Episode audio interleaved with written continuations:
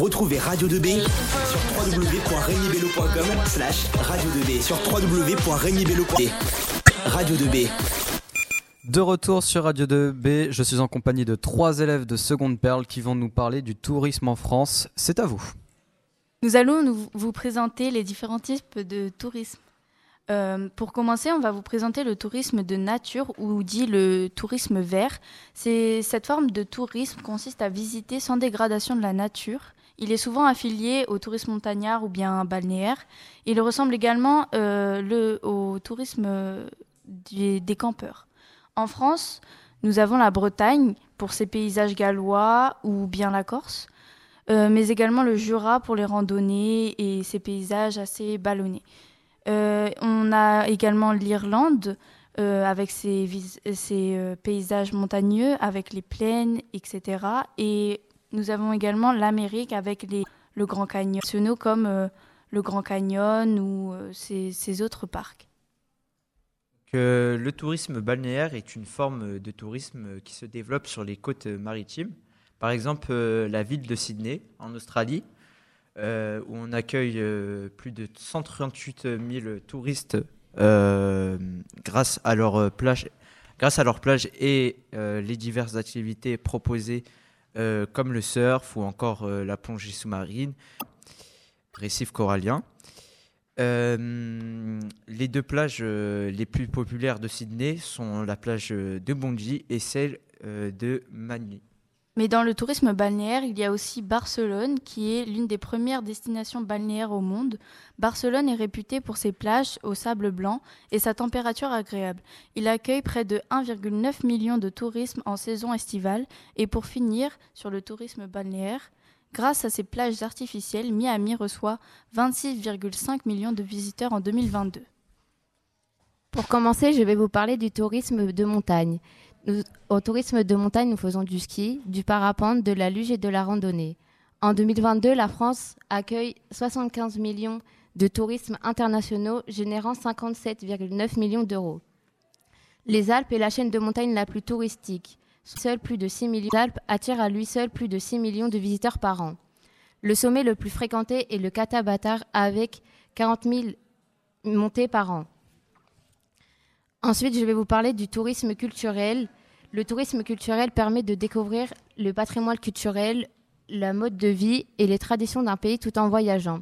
Paris est, l'une des villes les plus visitées du monde pour ses, différents musées comme le Louvre ou le musée Grévin, mais également pour ses différents monuments de triomphe ou comme la Tour Eiffel, l'Arc de Triomphe ou comme le fameux avenue des Champs-Élysées.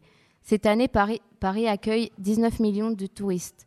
L'Espagne, grâce à ses différents monuments et musées comme la Sagrada Familia ou le parc Gale, situé à Barcelone, accueille 10 millions de visiteurs en août. Le tourisme culturel permet également de découvrir la gastronomie des pays comme la pizza en Italie, le couscous au Maghreb ou la paella en Espagne et plein d'autres encore. Pour finir, je vais vous parler du tourisme cré- récréatif. Le tourisme récréatif, c'est quand on voyage pour s'amuser ou aller voir des choses culturelles comme pour aller dans des parcs d'attractions. Le parc d'attractions le plus visité au monde est le Magic Kingdom, Walt Disney en Floride avec 17 millions de influencer. Pour influencer ce tourisme en 2024, pendant les JO, les statistiques sont des millions de personnes venant à Paris. Ça apportera beaucoup de fonds grâce au logement, restauration et divers visites pour ces touristes. Je passe la parole à Mewen avec le tourisme d'affaires. Pour continuer, je vais vous présenter du coup le tourisme d'affaires. Euh, ce tourisme consiste à avoir une activité professionnelle en dehors d'une entreprise pour des congrès, voyages, séminaires et simulations de voyages ou bien expositions. Euh, avant le Covid, euh, ce tourisme ramenait 8 milliards d'euros en un an, ce qui est une somme exorbitante. Tourisme d'affaires. Cela que le tourisme d'affaires est très influent dans l'économie. Les acteurs principaux de ce tourisme sont les hôtels, les, entrep- euh, auto-entrepreneurs, Euh, mais également aujourd'hui nous avons les influenceurs. Le tourisme d'affaires combine transport, hébergement et restauration comme le tourisme classique, mais il apporte aussi une activité économique pour l'entreprise. En parlant d'activité économique, le tourisme d'affaires est très bénéfique pour cette économie, car les voyageurs euh, d'argent, plus euh, d'argent, vu qu'ils sont moins soucieux, car ils endossent qu'une partie du coût de ce voyage. Je vais passer la parole à Nour. Donc maintenant, nous allons mineurs, qui deux types de tourisme mineur, qui sont le tourisme médical et le tourisme religieux.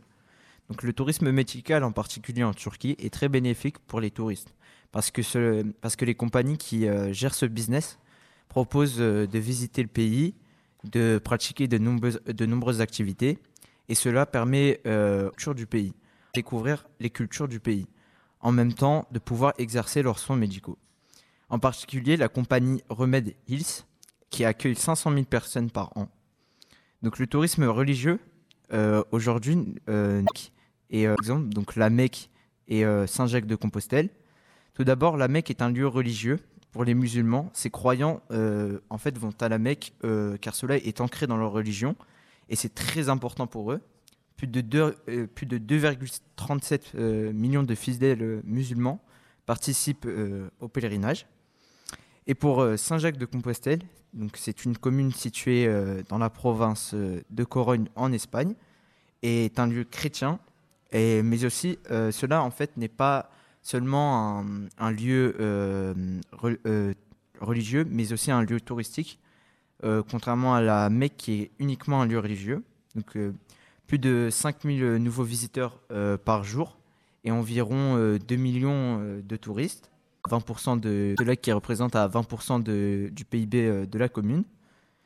Donc euh, merci de nous avoir écoutés. euh, restez avec nous sur Radio 2B.